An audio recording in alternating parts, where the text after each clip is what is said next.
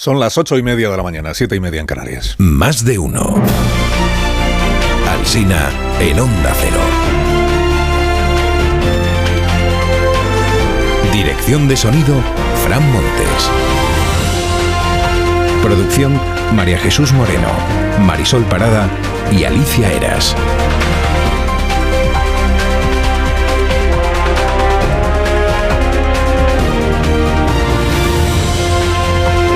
Hasta las 12 y 20 en la cadena de Onda Cero en todas las emisoras. Luego seguimos, pero ya en emisión local.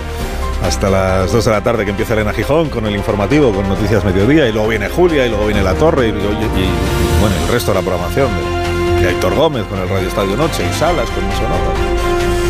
Y desde las 6 le estamos contando cómo está el patio. La palabra es miedo, ¿eh? en los títulos de los diarios sobre todo. Y además ves la palabra miedo en grandes titulares y te produce todavía más miedo. Y si luego sale pánico, pues ni te cuento. O sea que hoy la prensa asusta. Mire, eh, descalabro titula cinco días. Máxima tensión, dice Expansión. La crisis del Credit Suisse extiende el miedo en Europa. Esta es la apertura a toda vela del diario El País. Derrumbe, titula ABC. La vanguardia, se disparan las alarmas en el mundo. El crash suizo trae la tormenta a Europa. El periódico de España, terremoto en la banca. El español, el final de un mito. El final de un mito porque dice el español que a nadie en el sector bancario le ha sorprendido la posibilidad de que el Credit Suisse caiga. Todos los que están en la pomada sabían que el banco andaba, pues como andaba, renque- renqueando. Renqueando. Menos inquietantes los enfoques del economista, que dice Credit Suisse pide apoyo, o del Independiente, que dice ningún banco español está afectado. Leo en el Independiente que hay una cosa que se llama VIX, V-I-X, no Vox, VIX, y que es el índice del miedo. Es un índice que usan en Chicago y que lo que mide es la volatilidad. De tal manera que es un índice que sube cuando hay desconfianza, miedo, incertidumbre y que baja cuando, cuando no la hay. Bueno, pues en la última semana el índice este del miedo ha subido un 50%. Índice Canguelo, podríamos llamarlo aquí, ¿no? Sería como la adaptación a España, índice Canguelo. Sobre los tipos de interés, opiniones esta mañana, la vanguardia da por hecho que el Banco Central Europeo va a subir los tipos de interés. Y dice que lo importante va a ser el mensaje que emita para el futuro sobre la solidez de los bancos de la zona euro. Escribe Manel Pérez, dice, el hundimiento del Credit Suisse equivaldría a un nuevo Lehman Brothers, porque es un banco sistémico y de un tamaño equivalente al del BBVA. Editorial en el país. El Banco Central Europeo debe ser rotundo. Tiene que congelar su política de subida de tipos. Nada se ha roto en los bancos, pero el ruido es de tal calibre que debe aplazar las decisiones previstas y recordar que la liquidez está garantizada. Discrepa el catedrático Rodríguez Fernández en el diario El Mundo. Dice el BCE no puede dejar la inflación sin control. No puede cambiarse ahora de sombrero. Hay que seguir remando, aunque no se sepa hacia dónde va el barco. La razón recibió ayer al ministro Bolaños, ministro de la Presidencia, que pronunció una conferencia más corta que la de Tamames, y eso siempre hay que agradecérselo. Dijo el ministro, el sistema financiero español goza de muy buena salud. También dijo que ojalá hubiera habido más acuerdos con el Partido Popular. Pero si no los hay, claro, es por culpa del PP. Hubo un acuerdo en lo del solo sí es sí, la semana pasada votaron lo mismo el PSOE y, el PP y, y Sánchez ni le dio las gracias a Feijón ni nada. Destaca la razón que la sala ayer se, se llenó para escuchar al ministro Bolaños, que estuvieron Marlasca y María Jesús Montero, y que el ministro cosechó un rotundo aplauso del público tras el discurso que hizo sobre España. El gobierno aprueba hoy en Consejo Extraordinario su reforma de las pensiones, aplaudida por sindicatos y por el Frente Amplio, los grupos parlamentarios del Congreso que suelen apoyar al gobierno. Daniel Gascón escribe en El País, dice, uno de los críticos más incómodos del ministro Escribá es el economista Escribá, que cuando dirigía la IREF apuntó en un informe que las cotizaciones en España estaban relativamente altas y que cualquier modificación no debería implicar un aumento de las cotizaciones. Carlos Sánchez en el Confidencial dice que Escribá se ha hecho un Woody Allen, porque ya dijo Woody que los problemas económicos son los más fáciles de resolver porque se resuelven con dinero. Dice, el ministro ha hecho lo fácil, tirar de cotizaciones sociales, en un país que siempre es líder europeo en paro. Y cuando el problema español, dice Carlos Sánchez, no es que las cotizaciones sean bajas, estamos en la media europea, sino que escasean fuentes de ingresos alternativos para sostener el sistema de pensiones. En el mundo leo que un mes después de que se abriera el plazo para solicitar el cheque de 200 euros, Hacienda todavía no ha abonado ninguno. Explica el Ministerio que es que aún está en periodo de solicitudes hasta final de este mes y que después tiene tres meses para completar los desembolsos, los abonos. En la administración, urgencia se traduce en esto. Sobre el bono térmico y quién lo cobra, qué asunto interesante este, Infolibre que ayer reveló que el vicepresidente de la Comunidad de Madrid, Osorio, con dos S, Osorio, lo percibe eh, aún, el bono térmico, lo percibe aún, aún no teniendo problemas de ingresos, como familia numerosa que es, o sea, lo percibe por ser familia numerosa, aunque no tenga problemas de ingresos. Infolibre añade hoy que también lo recibe el bono térmico este Alfonso Serrano, que es el número dos del Partido Popular madrileño, que él mismo lo contó ayer en, una intervención en cuatro, creo. Pero que en su caso, el bono es, eh, que percibe es el de vulnerables severos. Y este sí exige unos ingresos que no superen los 16.800 euros anuales cuando los suyos superan los 80.000. Y en este caso sí hay un requisito de renta para las familias vulnerables severas, no en el caso de las numerosas que cobra Osorio o que cobra Mónica García. ¿Qué más? Que San Chinchón existe, lo ha acreditado la policía, lo leo en el ABC, el empresario malasio aquel, estaba claro si era o no era, pues sí, sí, sí que existe San Chinchón. Pero su declaración ante, ante el juez se la escribió Luceño. Luceño, acuérdese que era el mediador más famoso de la vida pública española hasta que apareció Tacoronte, que es el, que es el nuevo, el de ahora. Luceño. A veces destaca hoy que Podemos pretende que Sánchez no participe en la moción de censura. Y en el mundo lo que dicen es que es el PSOE el que no quiere dar protagonismo a Podemos. O sea, sin novedad en las matrimoniadas. Del discurso filtrado de Tamames, 30 folios, a un espacio. Ahí hay por lo menos dos horas de, de, conferencia. Del discurso filtrado de Tamames, lo que más destacan los diarios es que describe España como una autocracia absorbente y que pedirá elecciones generales para el 28 de mayo. Es un poco contradictorio esto porque en realidad, eh, o sea, en efecto, el aspirante se compromete a convocar elecciones si le hacen presidente la semana que viene. O sea, él solo quiere ser presidente para convocar elecciones. Pero a la vez dice en su discurso que lo que está presentando es, digamos, el boceto o el esquema de un programa de gobierno. Pero él no aspira a gobernar, sino a convocar elecciones. Eh, yo he visto así leyendo en diagonal que critica Tamames que haya gente que se cree que la historia del Reino Unido es lo que cuenta The Crown.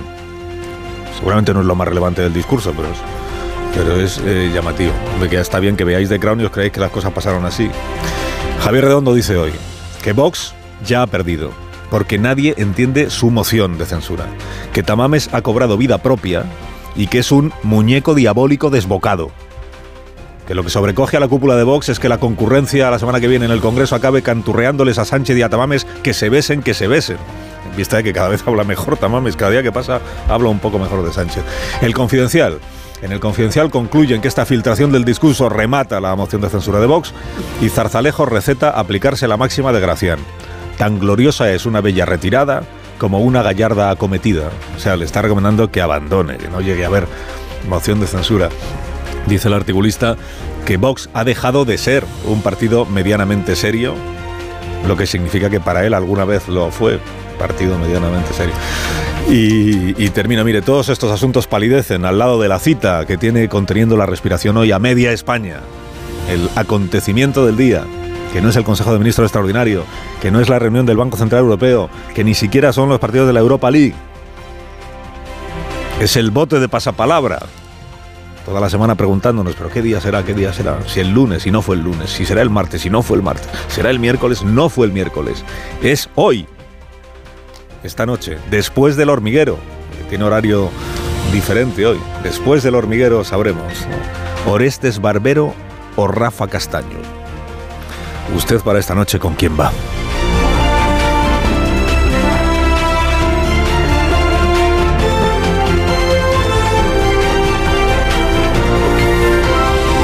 Con Carlos Alsina en Onda Cero, somos más de uno. Somos de patatas también en este programa. Amamos las patatas hijolusa porque nos invitan a compartir y a celebrar. A ver esa foto, decir patata. ¡Hijolusa! Es que decir patata es decir hijolusa. Por eso, cuando nos busques en el supermercado, dale la vuelta al envase y encuentra nuestra marca para garantizarte una gran calidad en tu mesa. Patatas hijolusa. Amamos las patatas.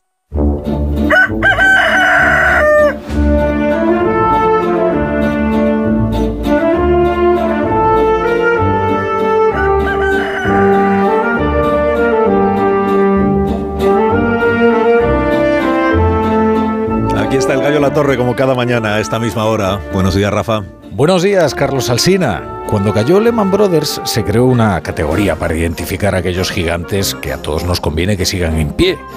Pase lo que pase. La etiqueta es entidad de importancia sistémica El Credit Suisse lo es y de lo que conlleva pertenecer a esta categoría hemos tenido una muestra extrema hace tan solo unas horas. Sí, cuando el Banco Nacional Suizo y la Autoridad Supervisora Suiza anunciaron que proveerían de liquidez a la entidad todo lo que fuera necesario. ¡Ay!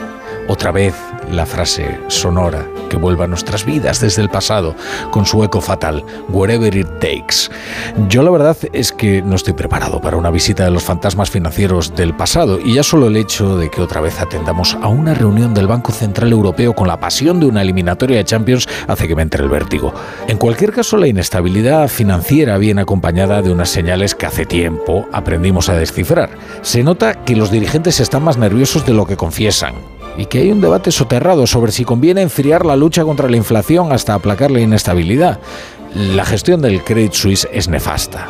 Y cuando se supo cuánto, se desató la catástrofe.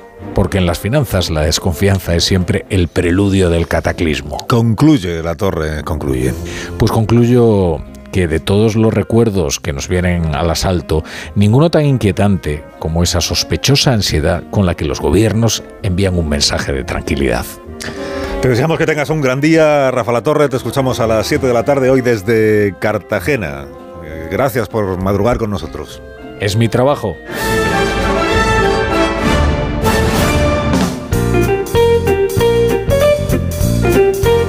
Ahora Marisol Parada va a regalar unos Callahan a nuestros contertulios, a los que enseguida presentaré. Buenos Para días, que empiecen bien la tertulia y estén muy cómodos, porque los Callahan son los únicos zapatos que se adaptan a tus pies, aportándote siempre una comodidad sin precedentes, ligereza, amortiguación y adaptación, gracias a su exclusiva tecnología Adaptation que se, que se adapta al pie. Tecnología, diseño y confort al mejor precio, fabricados en España por expertos artesanos, a la venta en las mejores zapaterías y en callahan.es.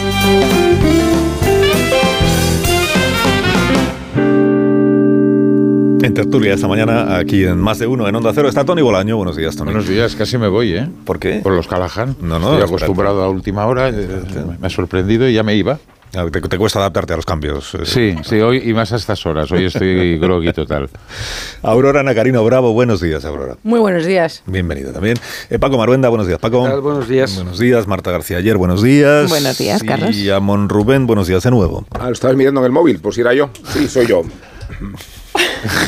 Mira el móvil, le he dicho Rubén, Tienes que transmitir que en directo que si estoy yo mirando el móvil o no estoy mirando No, el móvil. que Yo estoy me has atento presentado al a- tiempo que a mirabas todas el las móvil. noticias que me van llegando, como es mi obligación. Como, Buenos ¿este días. chico cómo se llamaba? Carlos Alsina. Pero has dudado, has dudado. has- mirabas a Mon y no sabías decir el nombre. Yo me he dado cuenta, estoy con el Rubén. Ya A ver quis- si es verdad que te vas a ir, Tony. Gracias, bueno, Marta, a ver, yo a también ver te por quiero. dónde...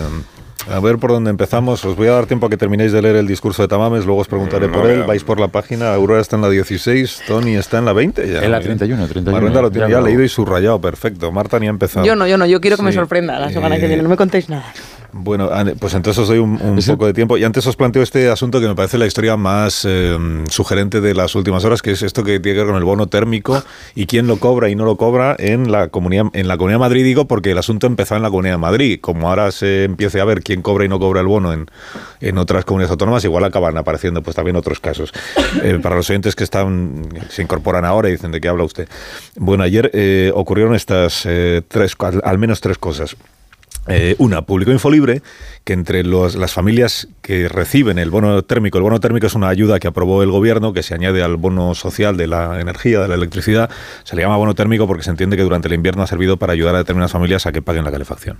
Que está pensado para familias vulnerables y familias numerosas, porque esto es lo que ahora eh, ha descubierto el ministerio que tuvo la iniciativa, que es que hay familias numerosas que no estando en situación de vulnerabilidad económica o de bajos recursos también tienen derecho por ley a, ese bono. Entonces, Infolibre publicó que el bono lo está percibiendo la familia de, o el, o el, mm, vicepresidente de la Comunidad de Madrid, eh, señor Osorio, cuyos ingresos y cuyo patrimonio, decía el periódico, pues eh, no justifican la situación de vulnerabilidad.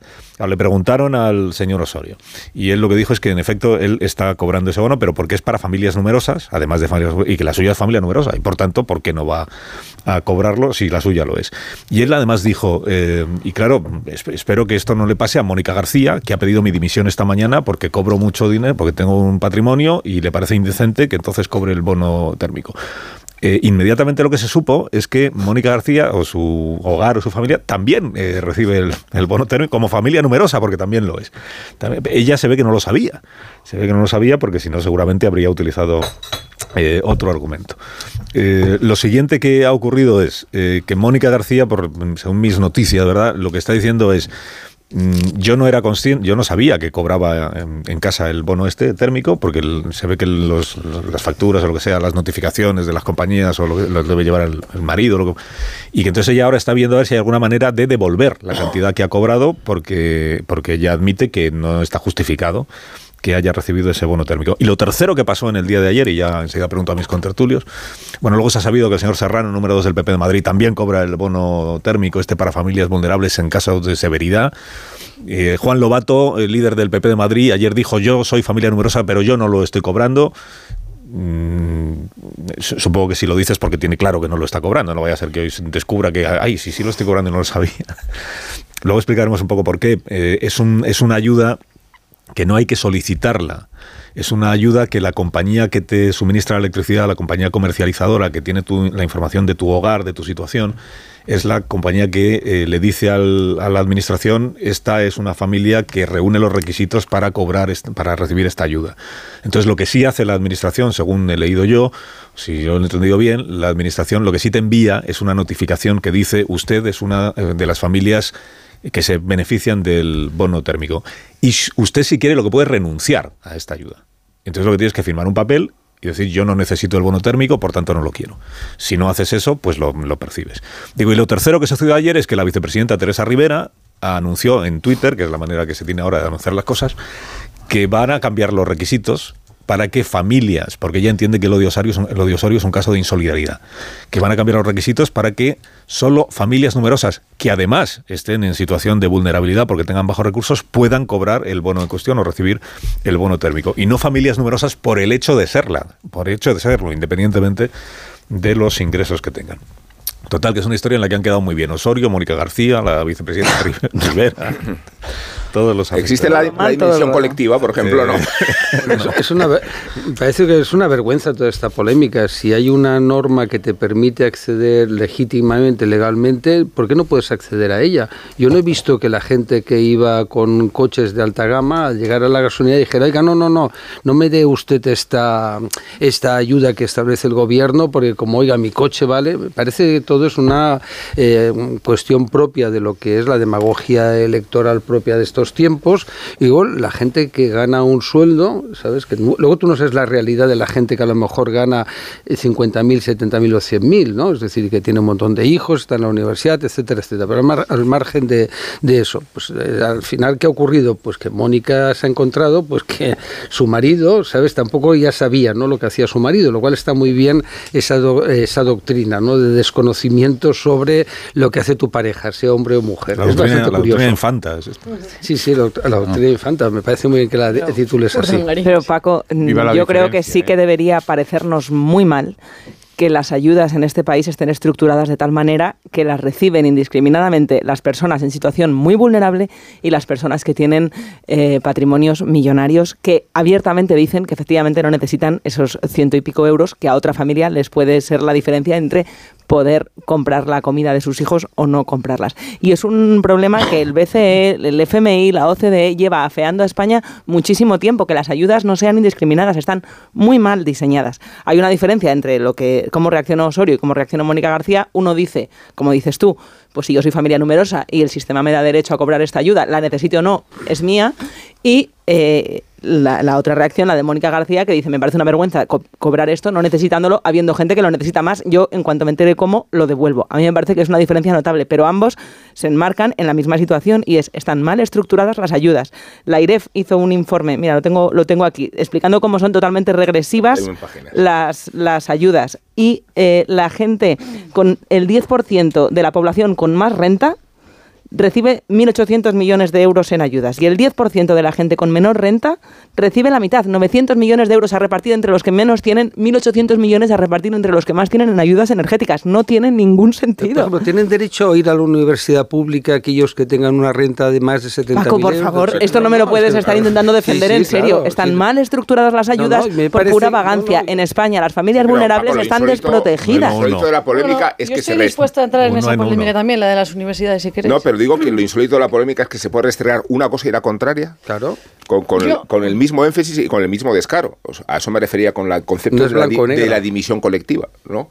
Que quien se lo restriega a uno por abusar del derecho y quien se lo reprocha al otro no sabiendo que lo está utilizando, están incurriendo. Uso del derecho no es. Bueno, eh, en el abuso me, me- me refiero a que se lo estás restregando tú políticamente. Tú le restregas políticamente a tu adversario que se valga de, de una ayuda. No sabiendo o no sabiendo o, o no percibiendo que tú al mismo tiempo la estás El recibiendo. problema de. Mónica García, ahora que se ha enterado de que ella ha estado cobrando, ella en su casa, el está argumento. cobrando también el bono térmico, es que entonces ahora quien tendrá que llamar indecente es a su marido. Claro. Porque si el argumento es que yo no lo sabía, que en casa teníamos el bono térmico porque lo llevaba mi marido y no me había informado, entonces quien está en una situación de indecencia, porque con los ingresos que tiene no se merece el bono en cuestión, es Le va a oír. la persona con la que vive. Le va a oír esta noche. Bueno, yo creo que ya lo he oído esta noche pasada. De todas maneras, viva la diferencia entre el señor Osorio y la señora García en la, en la, en la reacción. Luego, lo que estoy de acuerdo con Marta, las ayudas están mal estructuradas y además, o sea, ¿dónde está escrito que las familias numerosas per se, por, por el hecho de ser numerosas, son pobres? Entonces tienen que recibir el bono, el bono este. Y dices, hombre, pues eh, se lo tenía que haber pensado la señora Rivera un poco al, al plantearlo. A mí ayer lo que me ofendió fue la cara dura del señor Osorio. La cobro porque me toca, dices, hombre. A ver, con un patrimonio de más de un millón de euros hubieras quedado mucho más decentemente diciendo, eh, voy a ver cómo lo puedo devolver. Porque si es verdad No, que es que te no comunica cree- la, la- Es que él no cree que lo tenga que devolver. No, no, ya, ya, ya. Ya, ya, eso por eso digo cara dura. O sea, no sé si se me ha entendido. Pero- cara pero el dura. problema- jeta. pero entonces el- si ¿Eh? O sea, me no parece una cobrarlo, barbaridad. el problema la es de reacción, diseño de policy, Me ¿no? parece, me parece una barbaridad la reacción. Porque si no lo puedes devolver, oye, pues lo donas. Pero a ver. O sea, estamos hablando de 300 euros, que como decía Marta, para una familia vulnerable de verdad es media vida. Para un tipo que gana un millón, eh, que tiene un patrimonio de un millón de euros, a ver, es pecata pero es que el, Entonces, bueno, el o sea, hecho de que él cobre la, actitud, la el- actitud. que Yo no esa digo- familia numerosa, del- o sea, se podrá discutir si la, si la ayuda está bien pensada o no. Mal pensada, Pero suspenso. que la familia de Osorio cobre la ayuda no significa que no la cobre otra familia. Claro. Cuando, No, claro, cuando ayer pero- dijo Teresa Si paga Rivera, no es un caso de Sí, claro, insolidaridad, claro, claro, ¿no? claro, de, no, de no. insolidaridad, no, porque o sea, me da una pena. Y el número dos del PP, que ese además Tony. es vulnerable, eh, Tony. vulnerable Vive el populismo comunista, es que me encanta. Vamos a hacer. Tony, que esto- Oye, que esto que vuelva y, el y plan- y viva la, la cerrazón neoliberal o el- No, no, liberal no. de, vamos, es, es que- pisoña. Un, un patrimonio de un millón, si qué el- si escándalo. el que está en actitud socialdemócrata es, pero- es Paco, que está 300 defendiendo las ayudas públicas. Democracia cristiana, es lo que yo creo. Es decir, al final No. tiene que haber ayudas para todo el Lo mundo. que digo es que hay que Es tener democracia cuidado. de cintura para arriba y. Yo creo que la ministra tiene que tener ¿Qué- cuidado con los argumentos, los argumentos que utiliza, porque tal como ya lo plantea da la impresión de que si una familia que no es vulnerable cobra el bono, otra otra que sí lo es deja de cobrarlo. No, no lo deja, no pero lo no deja. está diseñada No así su ayuda. ayudas No, no, no. rivales. Por tanto, no significa que es tú una no cobres porque yo sí cobro. En la reacción, una cuestión ética en la reacción. Pero tú- Ayer el señor Osorio en la que rueda para de él prensa no hay me pareció vomitivo. Pero porque para él no hay ninguna. en el coche, ¿qué hacías? Le decías, como tú ganas más Pero de efectivamente era una 15.000 ayuda mal euros, ¿no? diseñada, Paco, porque Ah, daba- vale. ingresaba más ayudas Uno de los públicas. importantes, Eh, la- el que tenía un Ferrari y se iba todos los fines de semana al yate, que el que tiene una furgoneta de Sí, no, no, reparto pero y la necesita. medias. No, no, pero No, sí es una cuestión. Mira, yo Ferraris entiendo que que, a ver, es muy interesante eh, la discusión política de cómo metió la pata Mónica García pidiendo la dimisión Total, a, a su rival claro. por algo que ella misma hacía. Desde luego es interesante en la micropolítica madrileña, pero a mí me parece mucho más lo que nos dice de lo mal estructuradas que están las ayudas en España a las familias vulnerables, que estamos a la cola de Europa en ayudas a las si familias. Si es que lo de Mónica también demuestra eso, Marta. Sí, sí, sí, Porque pero- la familia pero- de Mónica García tampoco está en Totalmente. situación Pues vulnerable. Claro que lo Y demuestra. cobra la ayuda porque es familia numerosa. Totalmente lo demuestra, totalmente de acuerdo. Es que el ejemplo, digo, el, ambos La ejemplos me parecen... pero es que hay más, o sea, la diferencia de la reacción, además de la que vosotros estáis subrayando, es que el señor Osorio no lo niega y dice, en efecto, yo la cobro porque tengo derecho a ella, tal como está legislada,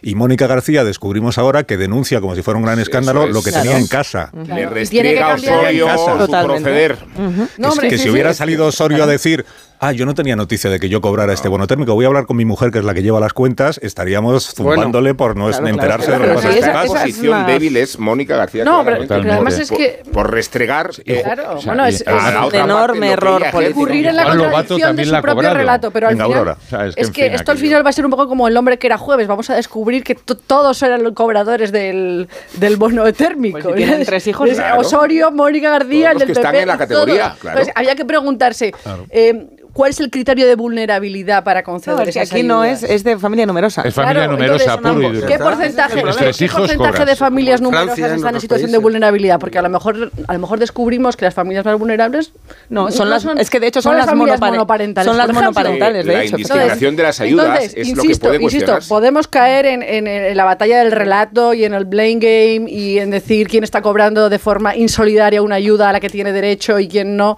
eh, pero al final lo que hay detrás es una cuestión de diseño de políticas Totalmente. públicas, de si es un buen diseño o es un mal diseño. El hecho de que sea un diseño universal per se no tiene por qué ser malo. Hay algunas políticas públicas, algunos servicios públicos que tienen carácter universal y que eso forma parte del prestigio del que gozan entre los ciudadanos. Por ejemplo, la sanidad pública, que es universal.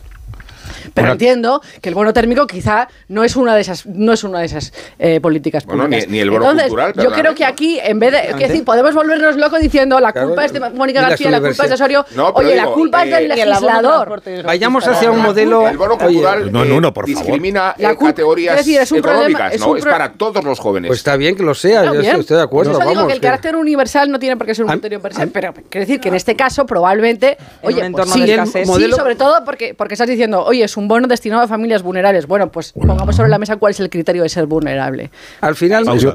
vayamos a un modelo comunista, si está muy bien pensado, y acabemos con las clases favor. medias. Vivan los matices. Claro, no, de- no, hombre, de es verdad. maneras, Mira, a- yo tengo una. Oye, si habláis todos a la vez, os corto los micrófonos Sí, a pero mira, mi, mi- hace unos años una prima eh, familiar directa mía, francesa y tal, y me dice, no, ahora acabo de tener mi cuarto hijo, ¿no? Y el Ayuntamiento de París me da 50.000 pesetas. Digo, ¿cómo? ¿Que te da 50.000 pesetas? Tu marido, su marido es banquero, ¿no? Digo, me dejas alucinado. Sí, sí, claro, ¿por qué no? Yo tengo derecho, como ciudadana francesa, a recibir por cada uno de mis hijos 4 o 50.000 pesetas. A mí me parece muy bien. ¿O a qué hacemos? ¿Quitamos la escuela pública para la gente que tenga más de 50.000 euros de sueldo? ¿Quitamos la universidad pública y que paguen, no? No, lo que, lo, lo que- Estoy de acuerdo con lo que que- los lo que habría que hacer básicamente es no cargarse la escuela La pública ni la sanidad pública. Una pausa. Enseguida llegamos a las 9 de la mañana y abordamos otros asuntos. Ahora mismo seguimos. Más de uno en Onda Cero.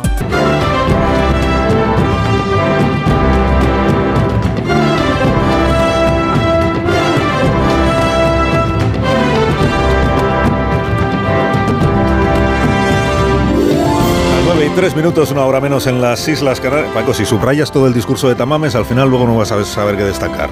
Eso Todo que- lo tienes subrayado del discurso de... Ahora hablaremos del discurso de Tamames. Que además, eh, esta va a ser la única, la única ocasión en nuestra historia que podamos analizar una moción de censura antes de, una semana antes de que empiece. Porque, porque ya sabemos lo que... Sabemos por dónde va a empezar el aspirante. Digo, antes de eso. Antes de eso vamos al asunto de la mañana, que en realidad es el principal asunto de la mañana no es ni el bono térmico ni, ni el discurso de Tamames, es la situación eh, financiera en la que se encuentra desde luego uno de los principales bancos de Suiza, que es el Credit Suisse, eh, desde luego la situación que se está viviendo en Estados Unidos, pero por el efecto eh, contagio o, o rebote o lo que acabe siendo la zona euro, que es a la que pertenecemos nosotros. En este día en el que hemos contado que el Banco Central Europeo tiene que tomar decisiones sobre si sigue adelante o no con la subida de los tipos de interés y al ritmo al que tenía el ritmo que tenía anunciado. Y en segundo lugar, si tiene el Banco Central Europeo, si considera pertinente en este día de hoy o necesario transmitir algún tipo de mensaje que afiance esta idea de que los bancos de la zona euro no tienen ninguna sombra de sospecha, de duda, de riesgo, por mucho que esté el asunto del Credit Suisse ahí tan, tan cerca ya de, de esos bancos. O sea que ahí no hay ninguna razón para poner en duda la liquidez, la solvencia, la solidez, la, la transparencia del negocio bancario en nuestro país. A pesar, del, a pesar de que en la bolsa, independiente de eso, el castigo de los inversores, por decirlo en estos términos muy de analistas bursátiles, ¿no? el castigo, la devaluación de las compañías bancarias españolas, y del resto de las compañías bancarias de la zona euro se siga produciendo. Antes de que opinéis eh, los contertulios sobre este asunto, os voy a echar una mano eh, con, el, con el comodín del experto, llamando a José Ramón Iturriaga, que es el analista de cabecera de este programa, para que me responda rápidamente a tres, a tres preguntas que ya veréis que van a ser muy, muy sencillitas. Para, para él, no para nosotros. Eh, Iturriaga, buenos días. ¿Qué tal, Alsina? Aquí sigo a mano. Buenos días. Bueno, aquí sigo, lo dices como si, como si siguieras ahí desde anteayer, que no te has apartado de- del teléfono. Bueno, eh, a ver, lo primero, al Credit Suisse, ¿qué le pasa? Porque os estoy escuchando a los expertos decir, no, si esto no es una sorpresa, si, si en realidad lleva tres años ahí que ni para adelante ni para atrás, y tiene problemas, pero, pero ¿qué es lo que ha desencadenado esta situación de ayer, el, el- el bajonazo que se ha pegado en la bolsa, esta pérdida de, de valor de un día para otro? ¿Qué ha pasado ahí? Bueno, pues el, el desencadenante final fue por las declaraciones de su principal accionista de ayer, pues que pues, se sacaron un poco, un poco de contexto, pero viendo un poco de dónde viene Credit Suisse, pues viene tocado del ala desde hace, desde hace ya varios años. ¿no? Credit Suisse, resumiéndolo mucho, son tres negocios donde solo gana dinero en uno, que es en la banca suiza, pero la banca retail que hace en Suiza, que gana mil millones. Luego eh, empata más o menos, o sea, ni gana ni pierde en el negocio que conocemos todo, que es el negocio de banca privada, que es por lo que es conocido en el resto del mundo. Ahí ni gana ni pierde, y luego pierde hasta la camisa en el negocio de banca de inversión, fundamentalmente en Estados Unidos. Pierde hasta la camisa, pero, pero porque fundamentalmente paga más de lo que ingresa, o sea, le cuesta más pagar a sus empleados, básicamente que es el único, la única línea de gasto que tiene, que es el pago a sus empleados, de lo que ingresa, pues del orden de 2 a 1, y entonces ahí está perdiendo pues 3.000 millones de euros recurrentemente. Entonces, bueno, pues es un problema de falta de rentabilidad la que tiene este banco y por eso hicieron a, a finales del año pasado una ampliación de capital, que fue cuando entró eh, el accionista este de referencia, y para, con el objetivo de darle la vuelta a esta situación. Lo que pasa que, bueno, pues a raíz de lo que pasó en Estados Unidos la semana pasada, pues el mercado se ha ido al siguiente eslabón débil que es este, pero bueno, que tiene poco que ver la situación. O sea, yo creo que toda esta situación, como analizábamos hace un par de días, pues eh, no tiene nada que ver con una crisis al uso. No es que eh, la gente esté dejando de pagar las hipotecas eso, y eso haya desencadenado la debacle o el desmoronamiento, desmoronamiento del balance de los bancos. Todo lo contrario, la situación del banco californiano fue una y la situación del banco suizo es otra bien distinta, pero no es porque tenga un problema de un agujero en su balance como fue lo que, que fue lo que pasó en el año el año 2008. Es un problema de falta de rentabilidad, de mala gestión continuada durante muchos años y lo que pasa que bueno, pues ayer estas declaraciones que se sacaron de contexto del principal accionista de que no iba a acudir a, a una ampliación de capital, pero vamos, lo que tenía que haber dicho es que no había ninguna ampliación de capital en, en marcha. Entonces, bueno, pero eso Pero entonces el, el- actual- el Credit Suisse está quebrado o, o no, es- o no está quebrado, solo está necesitado de... de- No, Credit Suisse no, no, no está quebrado. Credit Suisse no, no está quebrado. Credit Suisse lo que, eh, claro, lógicamente tiene 160.000 millones de euros de depósitos a la vista. Si se los sacan todos a la vez, pues te- podría tener un problema. Pues por eso ayer salió el Banco Suizo, como por otra, por otra parte no podía ser de otra manera, porque tiene que proteger un poco pues, el interés nacional, a, a- decir que, que habría todas las líneas de liquidez que fueran necesarias. Entonces, bueno, eh, yo creo que eso debería parar la salida de depósitos, pero bueno, el problema de fondo del Banco Suizo, pues eh, o, o- o- lo, o lo encaran y lo solucionan, o alguien va a venir y lo va a solucionar, porque este es un banco que es un banco suizo, el banco que hace negocio en Suiza es muy bueno, la banca privada es un banco que no gana ni pierde, pero bueno, que tiene una franquicia muy buena, y lo que hay que hacer es pues cerrar ese banco eh, americano, ese banco de inversión que fundamentalmente hace negocio en América, que es donde pierden hasta la camisa. Pe- Pero te voy a dar un, un dato que, que sé que esta carnaza os gusta mucho. Los 50.000 empleados de Credit Suisse ganan de media 200.000 euros al año. Pues claro, que es un banco que, pues, que tiene un problema de... Los que 50.000 sobrepaga. empleados. Sí, de media. O sea, piensa que en esos 50.000 empleados, pues no solamente está el consejero delegado, hay pues administrativos, bedeles, eh, juniors y, y de todo, ¿no? Pues 200.000, bueno, pues es un problema de estructura del banco, es un problema de un banco que, que ha estado muy mal gestionado estos últimos años y ha llegado a una situación de deriva hasta aquí. Y yo creo que de aquí, pues bueno, yo creo que buscarán una solución, pero que es una solución bastante que hay que tiene bastantes compradores o bastante gente que podría estar interesada pues en sus distintas, menos en la banca de inversión americana que no la quiere nadie, porque lo que hemos aprendido todos es que ir a competir, o sea, los bancos europeos que han ido a hacer banca de inversión a Estados Unidos, pues eh, han salido todos trasquilados.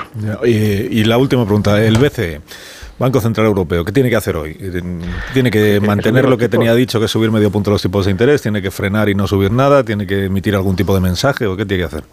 Pues tendría que subir los tipos porque, porque aunque parezca, eh, parezca que no, no tiene nada que ver una cosa con la otra. O sea, que no hay un problema en el sistema financiero europeo, pues lógicamente por lo que estamos viendo en los mercados, pues no nos lo terminamos de creer, aunque detrás de estos movimientos tan bruscos hay muchos motivos técnicos y el tema de la inflación pues sigue ahí. Entonces, bueno, yo creo que, como comentábamos hace un par de días, o sea, yo creo que esto sí saca de la ecuación la posibilidad de que los bancos centrales se pasen de frenada y que suban demasiado los tipos, pero todavía tienen que seguir subiendo los tipos. O sea, que los tipos en Europa están al 2,5. Pues si los lleven al 3 hoy sería lo razonable, porque seguimos teniendo una inflación alta, una inflación que bueno, pues le está costando embridarse, aunque se embridará. Entonces, bueno, pues yo creo que tratar de no mezclar los temas, aunque va a ser difícil. Hoy Lagarde pues tiene un papelón y es una pena que no esté Draghi, porque a Lagarde esto de los directos se le da mucho peor.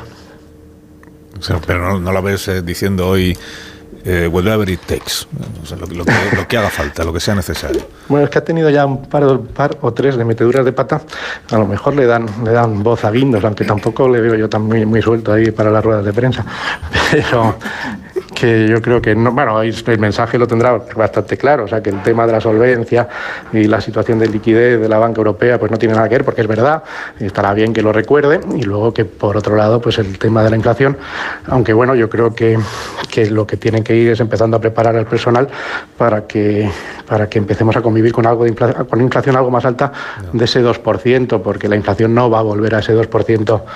Mmm, fácilmente. Entonces, bueno, pues yo creo que, pero eso no es un mensaje para hoy. Hoy los dos mensajes son pues, que son cosas distintas.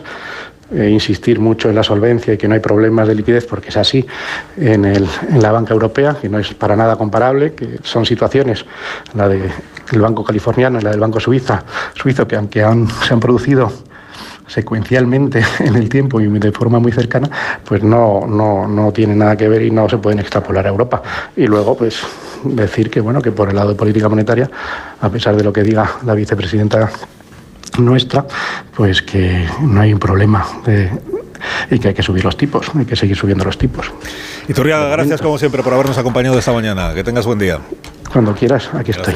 Gracias, buenos días. Bueno, pues ahora que ya tenemos las, las claves fundamentales, ahora ya pregunto a mis contertulios que, cómo, cómo, lo, cómo lo están siguiendo, cómo lo están viendo. ¿Se puede renunciar a intervenir en esta parte de la tertulia? Sí. No, pero es un tema. Si creéis que vais a inquietar más de lo necesario a la población en lugar de, en lugar de tranquilizarla. Es, ver, es verdad, ya le conté a los oyentes que repasas los periódicos de esta mañana y, claro, ves palabras como miedo, alarma eh, descalabro, eh, terremoto, eh, además en, en, tipografía propia de portada, que son letras muy grandes y inevitablemente dices, oh, ¿hacia dónde vamos? Sobre todo te asustas un poco cuando te dicen no hay de qué preocuparse. Es que esto lo hemos oído unas cuantas veces a lo largo de los últimos años, ¿no? Con la pandemia serán dos o tres casos, con la inflación es coyuntural. Bueno, está para quedarse y todo eso está muy relacionado con las medidas que se han tomado en cuenta, se han tomado en, para combatir la inflación. Eh, entonces, bueno, es inevitable que no cunda cierta, cierta preocupación.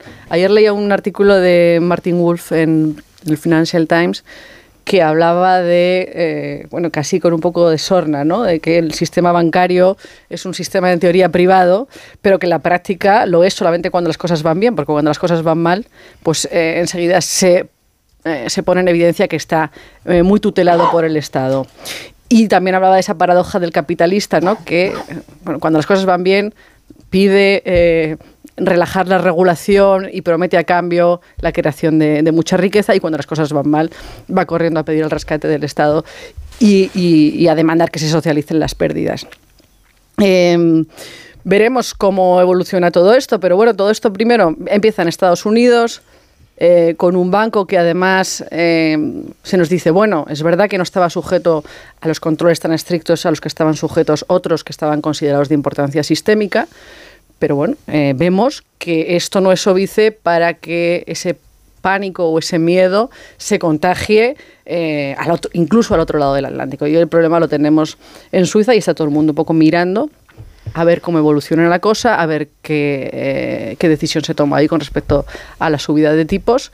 Y un poco todos tenemos la sensación de que vivimos en la más absoluta precariedad del contexto internacional. ¿no? Yo, yo no sé si ya recordáis eh, algún, algún largo periodo de, de estabilidad, de bonanza, de tranquilidad económica. Yo pertenezco a una generación que se le llamó la generación de la doble crisis, porque nos incorporamos al mercado laboral en, en lo más duro de la gran recesión. Y después tuvimos la crisis de la pandemia, pero es que ya podría hablarse incluso de la generación de la triple crisis, ¿no? Con esto, todo esto de, eh, bueno, eh, la crisis eh, generada por la guerra de Ucrania, eh, el precio de la energía, ahora esta instabilidad financiera. Bueno, pues este es el mundo que nos ha tocado vivir. Cada, cada crisis es distinta, ¿no? Y de cada crisis se aprende. Crisis globales, en contra de las cosas que a veces se dice, ha existido siempre. Es decir, cuando en Bizancio había una crisis económica, como su moneda, la moneda de referencia en el comercio mediterráneo, afectaba a todas las economías, ¿no? Y lo mismo en Roma, etcétera, etcétera. Por tanto, a veces cuando se habla de la economía hay que tener en cuenta ese aspecto, ¿no? Es un sector hiperregulado, ¿eh? por supuesto, ¿no? Y la eh, banca, el, el sistema financiero es como la sangre para el cuerpo humano. Es decir, si un eh, sistema financiero entra en colapso y cae, la economía mundial se destroza, es imposible. Es decir, tienes el coste es brutal. Es decir, los 50.000 millones que presuntamente afectan a Credit Suisse es una cifra para Suiza irrelevante, absolutamente poco importante. ¿no? Para nosotros es muy alta. ¿no?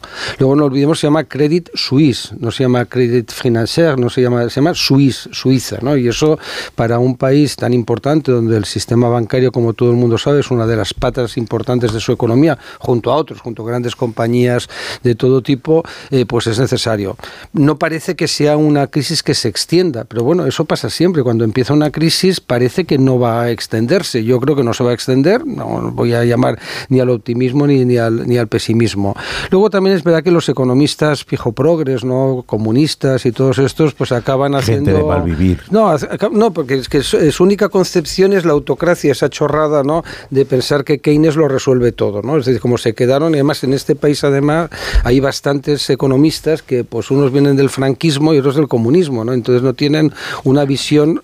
Y Tamames que No, la autocracia es lo que dice Tamames, sí. Efectivamente, ¿no? Es decir, la autocracia es una cosa disparatada, vamos, que de verdad, ya en un mundo que en el, en el, en el año 2023 estar hablando de autocracia es la pera limonera, ¿no? Ya me parece, porque es que tú no puedes controlar toda la economía mundial, decir, es una, eh, un disparate. Entonces, criticar a los bancos eh, con esa teoría que muy bien citabas, ¿no? Que está muy bien eso, no, no, cuando hay un problema socializamos las pérdidas, ¿no? Bueno, pues dejemos caer el sistema financiero internacional, a ver qué pasa. No, no se a ver, cuando se genere una pobreza generalizada mundial, las empresas caigan detrás, etcétera, etcétera. Y luego ya para acabar, todo esto de los tipos de interés, pues en algún momento yo entiendo a Christine Lagarde y entiendo a Luis de Guindos, a todos ellos, ¿no? Altos funcionarios con sueldos fabulosos, pensiones más fabulosas todavía, que tienen una visión que se alejan de lo que es el problema de las clases medias. Las clases medias se encuentran que les han subido la luz, ¿eh? les ha subido el agua, les ha subido el gas. Volvemos a la conversación de antes, ¿no?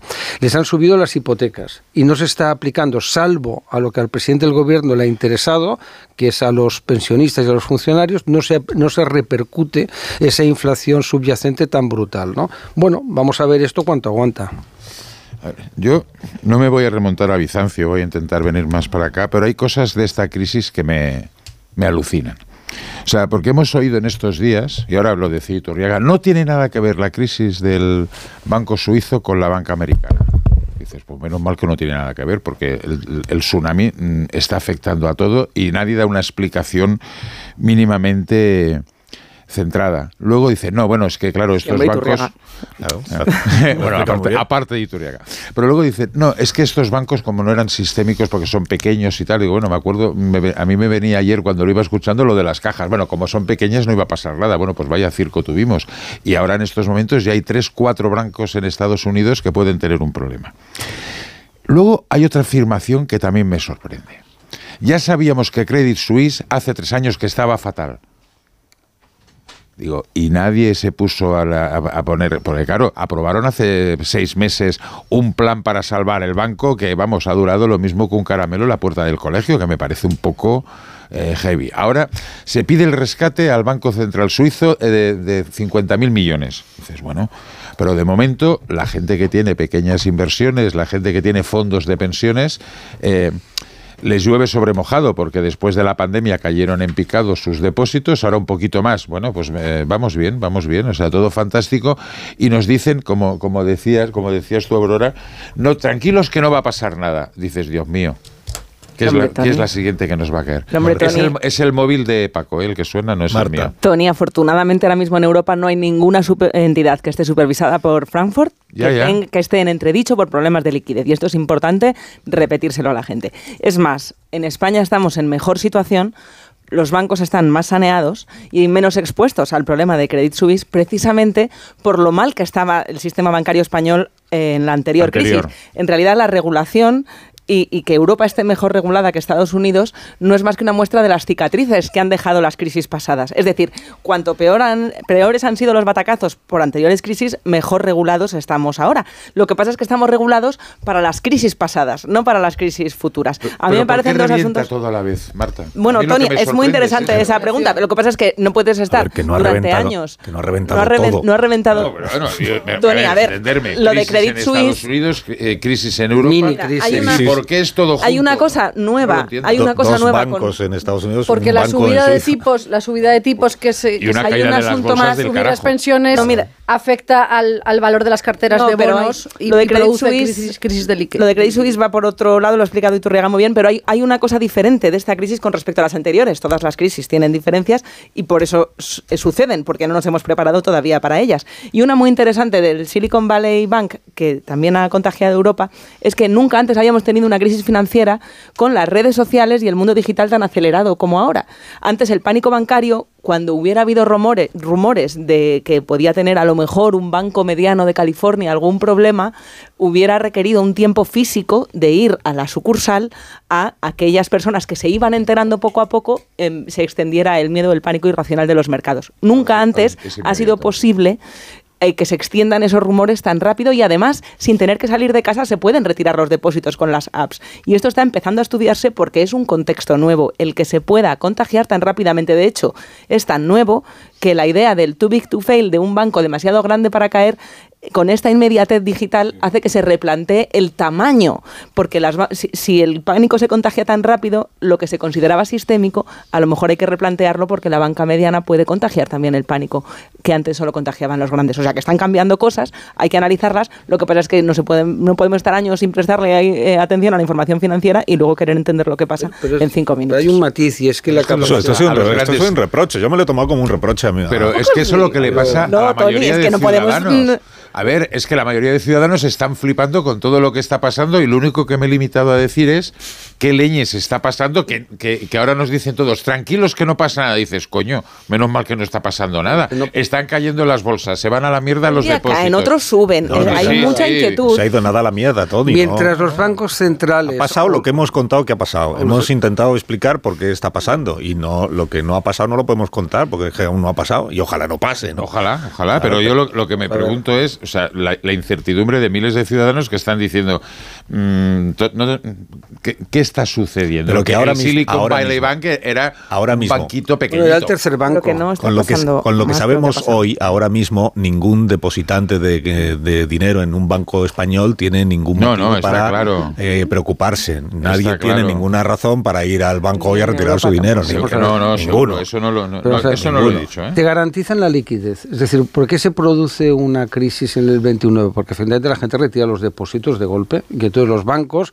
hoy ningún banco en el mundo que yo conozca tiene capacidad para dar ahora mismo sus depósitos. Es imposible, no, no puedes, ¿no?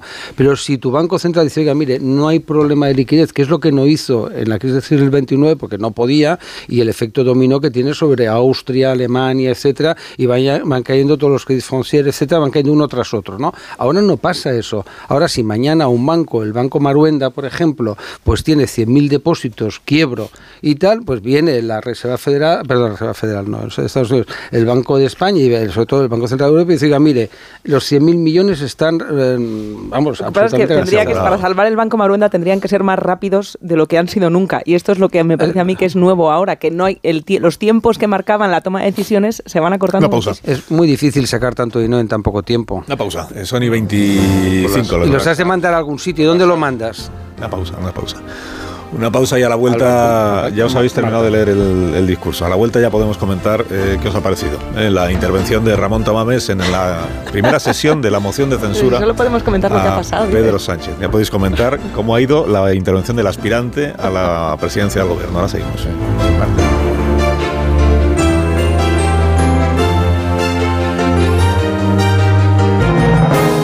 9 y 31 minutos, una hora menos en las Islas Canarias. Estamos en tertulia esta mañana con Aurora Nacarino Bravo, con Tony Bolaño, Marta García Ayer, Paco Maruenda, Rubén Amón. Enseguida recibiremos a Ignacio Rodríguez Burgos. Antes de preguntaros, porque ya os habéis terminado de leer la- el discurso de, de Tamames que os ha parecido, la intervención del aspirante a la presidencia del gobierno, recuerdo que eh, primero que hay una rueda de prensa hoy que ofrecen eh, conjuntamente a Bascal y el propio Tamames. Mm, claro, hasta anoche no se sabía que el discurso ya lo íbamos a tener por anticipado porque se ha filtrado. Se ha filtrado, lo publicó anoche el diario.es. Estaba Ramón Tamames unos minutos después en un programa de Capital Radio en el que colabora, que es un programa que conduce Ramiro Aurín.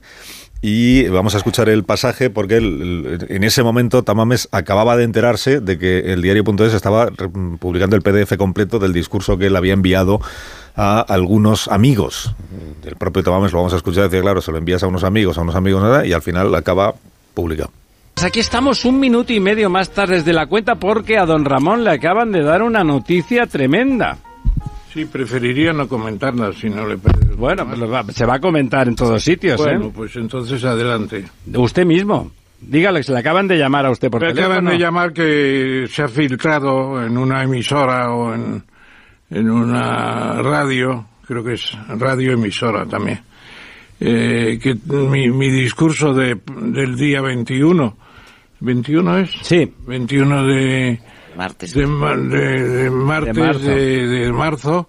Y bueno es una gran perversidad porque realmente eh, tendría que re- respetarse.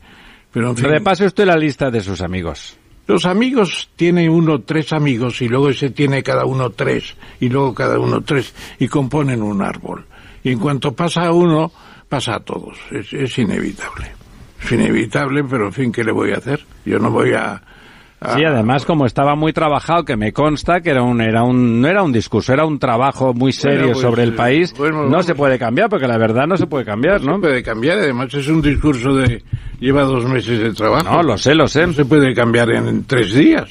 ¿no? Y, La- y además el objeto de estudio sigue siendo el mismo.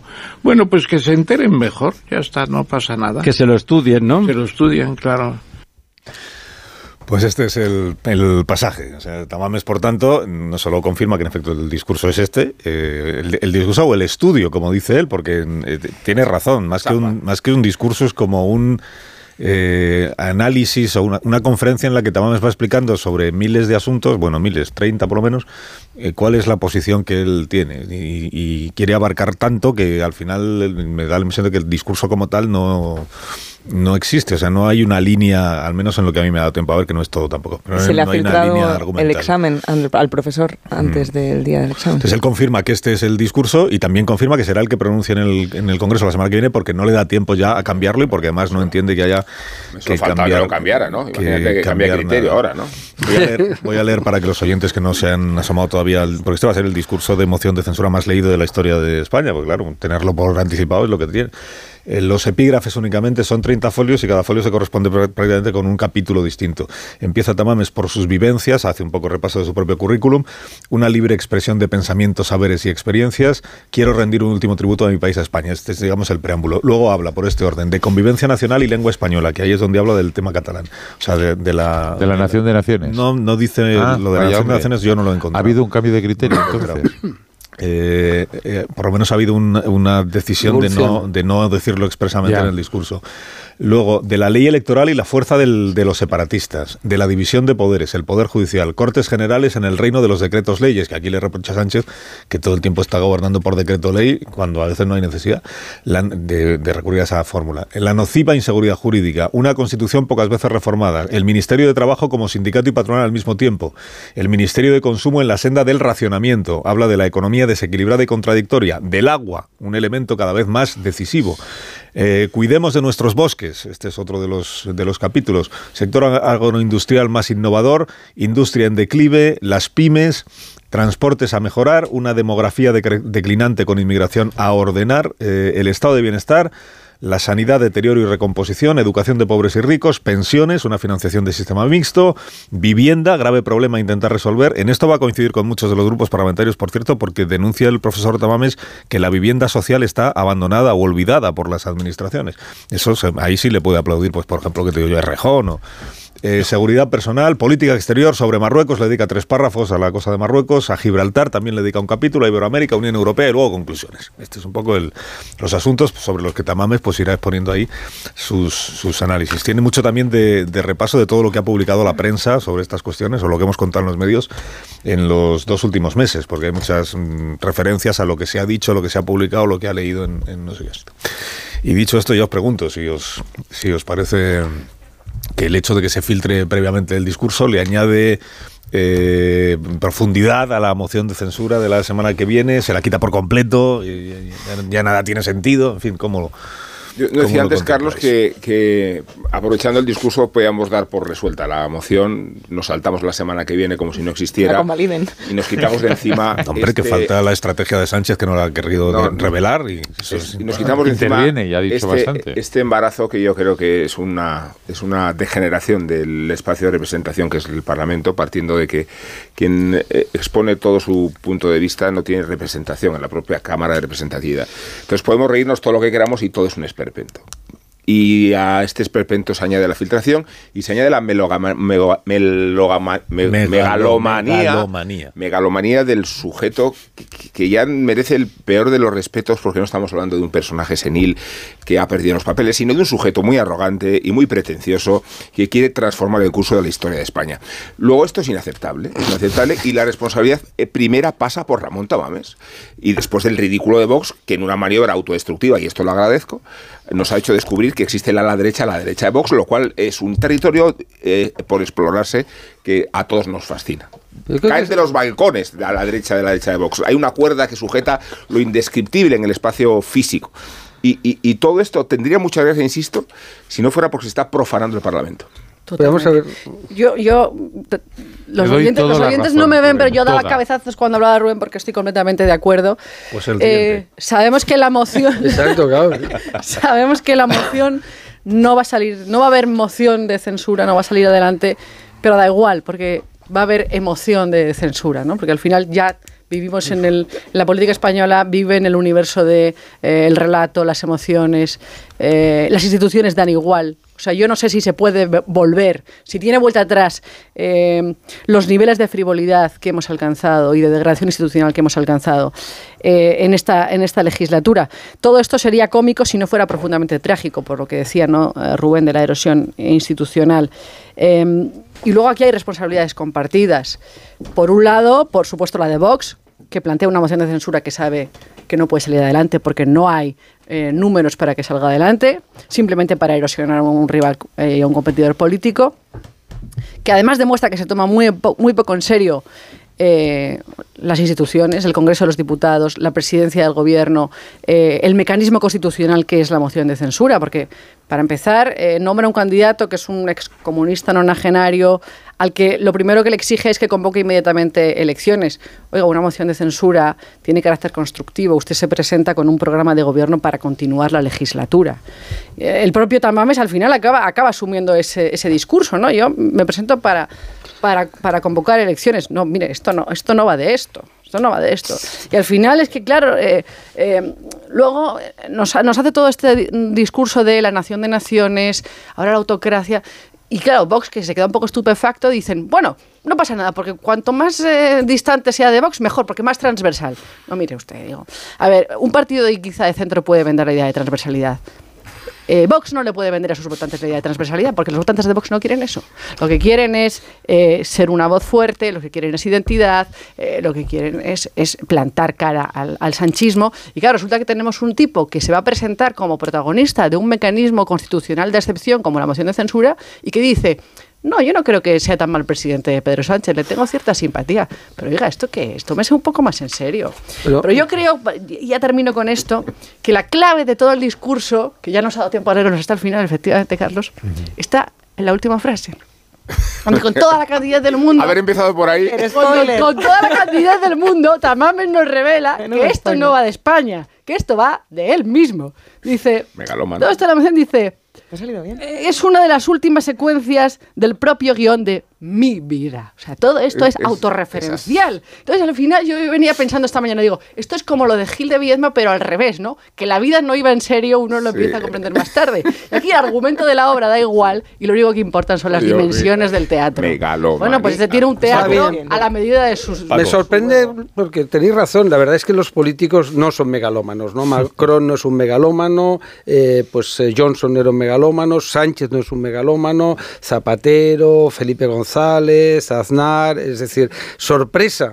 Ramón Tamames tiene ese punto que tiene cualquier político. Vamos a ver, Ramón Tamames es uno de los tres o cuatro grandes economistas de la historia reciente de España, incuestionable. Vamos, no es decir, ya no solamente el libro que todo el mundo cita y que casi nadie ha leído, salvo los que han estudiado economía, pero que está bien que la gente lo cita, a mí me hace muchísima gracia, ¿no? Pero diccionario de economía, libros sobre la, la- sobre la economía internacional, sobre el mercado común, es decir, Ramón Tamames no solamente es él, es un señor técnico comercial del Estado, que es una de las oposiciones más duras que hay en este país, y además catedrático de economía, oposición durísima, durísima en aquel momento, ¿no? Por tanto, en un congreso donde se ha instalado la mediocridad y los españoles aplaudimos porque votamos, ¿no? Donde te- tenemos ministros como un ministro de consumo que nadie sabe que existe prácticamente, o un ministro de universidades que se dedica eh, pues a hacer una ley de universidades disparatada, una ministra de educación que hizo una ley mediocre. Es decir, en ese Congreso los Diputados vamos a tener a un señor como Tamames, que yo no lo hubiera hecho, lo he hecho públicamente y somos amigos, me parece que es eh, no tiene que hacerlo, pero que va a hacer un discurso intelectual, ya está. En un instrumento político, ¿eh? la moción de censura en este país solo una y por casualidad salió adelante. La moción de censura es un instrumento político. ¿Eh? que está en la Constitución, pero es para hacer política, ¿eh? no es para otra cosa. Felipe González lo utilizó en su momento y lo utilizó Hernández Mancha con escaso éxito, por cierto, lo utilizó Abascal de forma pues chapucera y ya está. Es decir, bueno, pues es, un instrumento, ¿no? Y Vox está en su derecho de utilizarlo para intentar, lo que pasa es que le va a salir mal, eso es otra historia, ¿no? Porque en el gobierno están entusiasmados, es decir, ellos lo que quieren es que Tamames, y no van a atacar a Tamames, es decir, eh, Pedro Sánchez, pues de- tiene de tonto nada, cero, ¿no? Lo que va a hacer es atacar al PP, si ya lo está diciendo, si lo que hacen ayer que estaba Félix Bolaño en la razón, pues lo que se dedicó es Bolaños. pero es que eh, tu proximidad me emociona. Siempre he pensado que erais eh, familiares, ¿no? Es, eh, una S más o menos, ¿no? el garbanzo negro. Sí, desde luego, muy negro, por cierto. ¿Qué le vamos a hacer? Bueno, pues a lo que íbamos, ¿no? Ayer Bolaños pues lo dejaba muy claro, es decir, no, no se refirió a Tamames ni se refirió a Vox más allá de decir cuál, es al Partido Popular, ¿no? Es decir, esta va a ser una moción de censura de Sánchez contra el Partido Popular para utilizarla electoralmente en las elecciones municipales y autonómicas, nada más. Yo creo que es una moción de censura, primero contra Vox, y luego a partir de ahí podemos generalizar. Y mañana, o sea, la semana que viene, vamos a analizar la política. La política, no la capacidad de este señor de aprobar exámenes, Paco. O sea, no.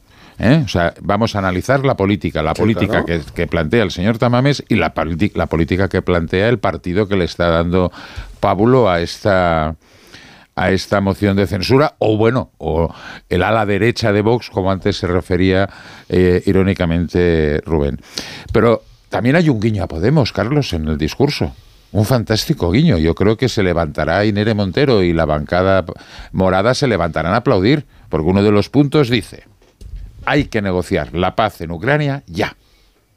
¿Con quién? No lo dice. ¿eh? Pero bueno, estamos, estamos por la senda correcta, o sea que lo cual va a haber guiños para todos y no sé si va a haber guiños para, para Vox. Y la rueda de prensa de hoy ya me parece la gran patochada. La gran patochada, hoy el señor Abascal y el señor Tamames, para volvernos a decir los titulares, porque claro, hoy estás viendo la prensa y el gran titular es Tamames convocará elecciones el 28 de mayo, pero si hace un mes que nos lo ha dicho.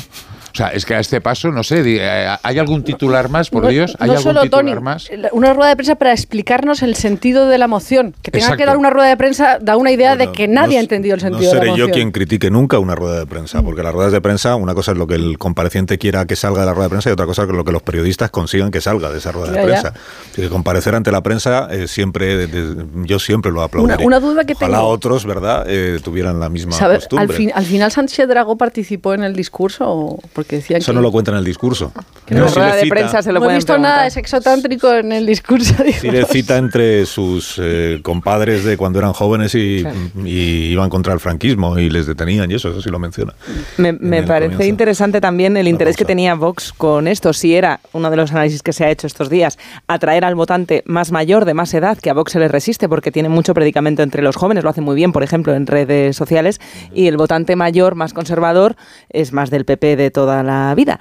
Y Vox quería atraer al votante mayor con una figura como la de Tamames, pero con estos experimentos puede que ni siquiera esa jugada, ni la de erosionar a Sánchez, ni la de erosionar a Feijó, ni la de atraer el votante mayor, el votante viendo mayor lo que estamos de viendo, Vox, que experimentos... O el pues, votante mayor de derechas recuerda a Tamames como a un comunista. es que decir que no hay... ¿Por dónde cogerlo? Pues se han quedado un poco atrás, sí. Se han quedado un poco atrás. Hasta Tamames se ha quedado un poco atrás. No sabía que era el día 21 la moción de Le ha sorprendido esto de que se viralicen las cosas tan rápido. a Vamos a hacer una pausa. Vamos a hacer una pausa. Es verdad que el- el- en su discurso Tamames da por hecho que él no va a poder convocar elecciones el, Vaya el por Dios. 28 de mayo, porque termina, mira, dice, lo principal del programa de gobierno sería preparar esas elecciones, que estaría bien adelantarlas al 28 de mayo, estaría bien hacerlas coincidir con los comicios municipales y autonómicos. Una decisión que sea cual sea lo que sea lo que pase con esta moción de censura, usted Sánchez debería tomar de lo más racionalmente. O sea, acabará invitando al presidente Sánchez que aunque fracase la moción de censura, convoque las elecciones para el 28 de mayo, que le parece que sería mucho más natural. Una pausa, una pausa, una pausa y a la vuelta recibimos a Ignacio Rodríguez Burgos. Más de uno en Onda Cero. Un anuncio de línea directa con el... Pues aquí está Ignacio Rodríguez Burgos para poner los puntos sobre las IES, ¿eh? a todas las consideraciones que habéis hecho antes sobre la crisis financiera y la situación de los bancos y de la, y de la bolsa. Me, me dicen que el Credit Suisse ha iniciado la sesión bursátil con una subida del 40% de, de sus acciones. Buenos días, Ignacio, ¿cómo estás? Muy buenos días, pues sí, el Credit Suisse ha, ha- ha subido con fuerza, ha rebotado incluso más de lo que ayer caía. Eh, ¿Por qué? Porque evidentemente tiene al primo de Zumosol detrás, ¿no? Es el Banco Nacional de Suiza, eh, inyectándole más de 50.000 millones. Primo de Zumosol empieza a ser una referencia ya que la mitad de la población no Ya, comprende. ya no comparte, ¿no? Pero Bueno, pues está el Banco Nacional de Suiza. tienes- que- yo sí la comprendo, ¿eh? y además me siento muy identificado, pero te aviso, te aviso, ¿no? Te advierto de que ya estamos... Pues más de 50.000 millones de, de ahí para liquidez. La verdad es que con eso, evidentemente, sube, sube con fuerza ahora mismo Credit Suisse, pero hay que recordar que en los últimos cinco años Credit Suisse, sus acciones han caído el 90%. Es decir, que Credit Suisse no es un banco que vengan sus problemas de ahora, sino que vienen, vienen de, de hace tiempo. Es, está, ha tenido muchos problemas, muchos agujeros, eh, como el queso de mental. Pero bueno, subiendo, subiendo también el resto de los bancos europeos, subiendo también el resto de las bolsas europeas y la española ahora mismo 1,32% arriba a los 8.875 puntos. Los bancos evidentemente son los que más suben en estos instantes. Por ejemplo, el Santander Que sube un 3%, también destaca CaixaBank, que sube alrededor del 2%, igual que Unicaja o el BBVA, 2,5%. Eh, el Sabadell quizá 2% también sube, sube con fuerza, que ayer fue el que más, el que más caía. Todo esto bueno, pues teniendo en cuenta que los mercados esperan a ver qué es lo que hace el Banco Central Europeo, que aplaque, que relaje la tensión financiera. Pero muchos esperan también que Christine Lagarde, aunque suba tipos de interés para luchar contra la inflación, esperan a la vez que ralentice el ritmo de subida e incluso que el tope máximo de tipos de interés pues ya no esté por encima del 4%, sino que se quede incluso en el 3,5%. Es decir, que no suba tanto al final en lo que es los tipos de interés, teniendo en cuenta que en marzo del año pasado fue el momento de mayor, uno de los momentos de mayor incremento de, de inflación, ¿eh? que llegó al 9,8%, y por lo tanto en marzo va a haber un efecto escalón. De cualquier forma, Muchos expertos, muchos eh, profesionales del sector financiero lo que echan de menos es la unión bancaria, lo que echan de menos es un fondo de depósitos europeo que se empezó a discutir en la gran recesión y que llevamos 11 años, 11 años discutiendo y todavía, todavía no ha llegado. Así está el día. Gracias, Ignacio. Gracias. Y que tengas un gran día. ¿Indultas a alguien esta mañana, Amón? o lo Sí, dejamos? pero antes me apresuro a aclarar que el cometido de los indultos requiere profundidad y estudio, o sea que no es el buzón del oyente respecto a las sugerencias, pero he accedido a una que me ha hecho Marta García ayer. Por eso procedo al indulto de Garzón, no el juez, sino el ministro de Consumo. ¿Lo recordáis?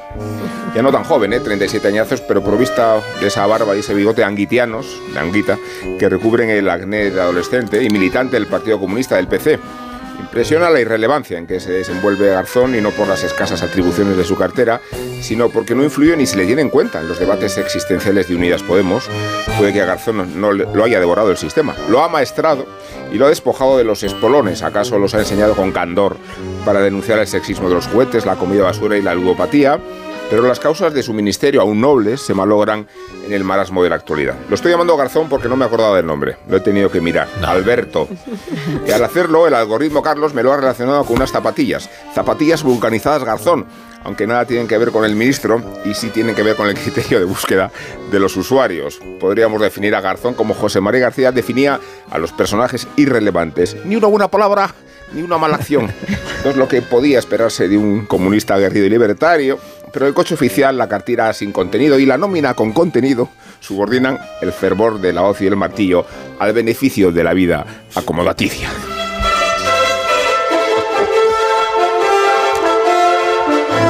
Sugerencia de García ayer era que indultaras a Garzón en estos términos. In- Indultos, indultos ¿En estos dedicados, me encanta esto, sí, sí, claro. La- en los que él quisiera. Yo, O sea, eh, un poco eso, eh, a ver, eso es el autor. Tu indulto refleja un poco la opinión de García ayer que lo pidió.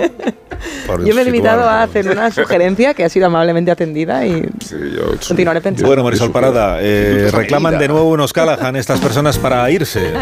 Unos para estar y otros para irse con el zapato más cómodo del mundo. Y además Callahan está profundamente comprometida con la protección del medio ambiente y apuesta firmemente por el desarrollo sostenible. Callahan, con huella de carbono neutra, utiliza energía 100% renovable, tecnología, diseño y confort a buen precio, diseñados en España por expertos artesanos, a la venta en las mejores zapaterías y en callahan.es. Bueno, no os olvidéis, eh, esta noche después del hormiguero, el final del bote de, de pasapalabra. ¿Quién será? ¿Rafa o Orestes? Orestes o Rafa. Yo ya, yo ya lo sé, pero no lo. Orestes, pero no, claramente. No lo voy a decir. No lo voy a decir. No lo voy a decir. Adiós, Aurora. Hasta el próximo día. Adiós, Carlos. Adiós, Paco Maruenda. Adiós, Adiós. Adiós, Tony Bolaño. Hasta luego. Adiós, adiós, adiós. Marta, hasta mañana. Hasta mañana. Y. Rubén Amón, hasta mañana también. Hasta mañana. Adiós. Enseguida contamos las noticias de esta hora.